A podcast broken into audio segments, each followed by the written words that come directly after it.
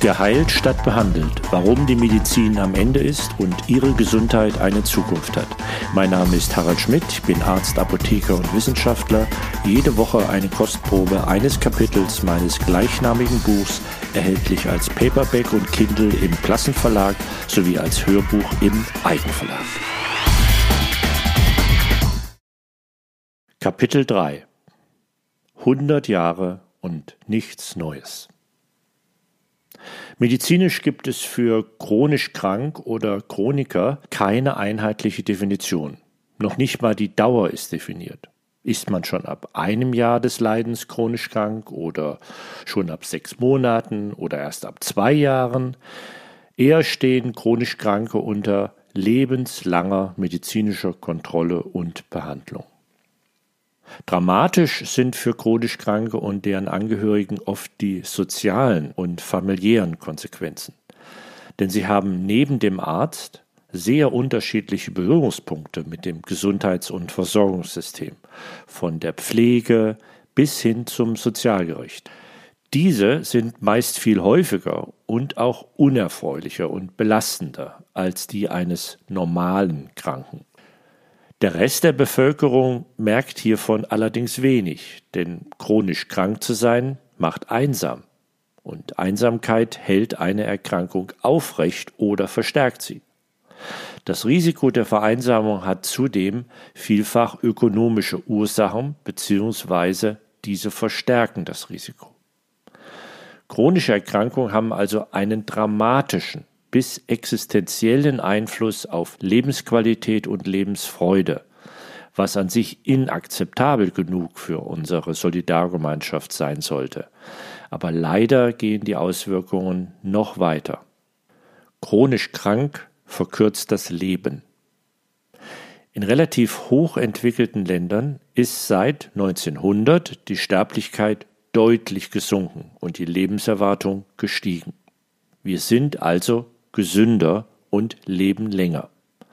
Zum allergrößten Teil ist dies ein Ergebnis dessen, dass wir Infektionen vermeiden oder, wenn es zu einer Infektion gekommen ist, diese wirksam behandeln können. Bessere Hygiene, die Möglichkeit, sich impfen zu lassen und im Falle einer Infektion Antibiotika. Rechnet man den Anteil dieser drei Maßnahmen und Therapien heraus, bleibt nicht mehr viel übrig von medizinischer Innovation. Eigentlich nichts. Einige Todesursachen haben in der Tat abgenommen, andere, insbesondere diejenigen, die durch chronische Erkrankungen verursacht sind, haben dafür zugenommen. Rechnet man den Effekt, Infektionen wirksamer vermeiden oder behandeln zu können, heraus, bleibt überraschenderweise seit 1900 keine Verbesserung der Sterblichkeit bzw. Lebenserwartung übrig. Einige Todesursachen wie Herz-Kreislauf-Erkrankungen sind zurückgegangen, andere wie Lungen- und Tumorerkrankungen haben dafür zugenommen. So resultiert im Mittel und als Endergebnis kein Gewinn an Lebenserwartung. Aber es kommt leider noch schlimmer.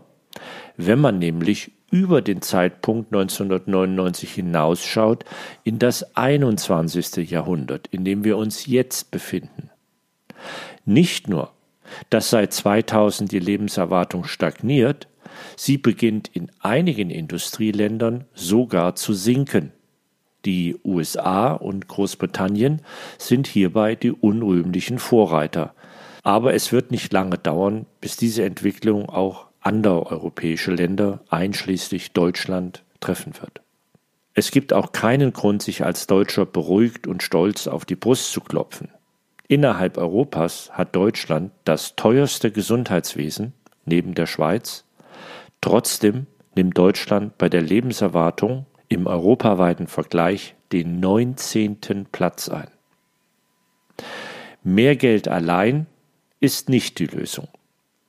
Auffällig ist, dass die USA die höchsten Kosten pro Kopf und pro Bruttosozialprodukt haben und dennoch von allen Industrienationen mit die niedrigste gesundheitsbereinigte Lebenserwartung für ihre Bürger erzielen. Amerikaner geben mehr als das Fünffache dessen aus, was zum Beispiel Chilenen ausgeben, obwohl die chilenische Bevölkerung tatsächlich länger lebt als die US-amerikanische. Geld allein macht also nicht gesund, beziehungsweise zu wenig Geld erklärt nicht den hohen Anteil chronischer Kranker und den auch bei uns drohenden Verlust an gesunden Lebensjahren. Es bleibt also festzuhalten, dass die Lebenserwartung der Menschen in den letzten 100 Jahren in vielen Teilen der Welt zugenommen hat, diese Zunahme aber nun stagniert und in einigen Industrieländern abzunehmen beginnt. Dabei wächst der Anteil der Lebenszeit, in der eine Person am Ende ihres Lebens mit Behinderung und Krankheit lebt, insbesondere bei Frauen. Betreiben wir also weiter Ursachenforschung.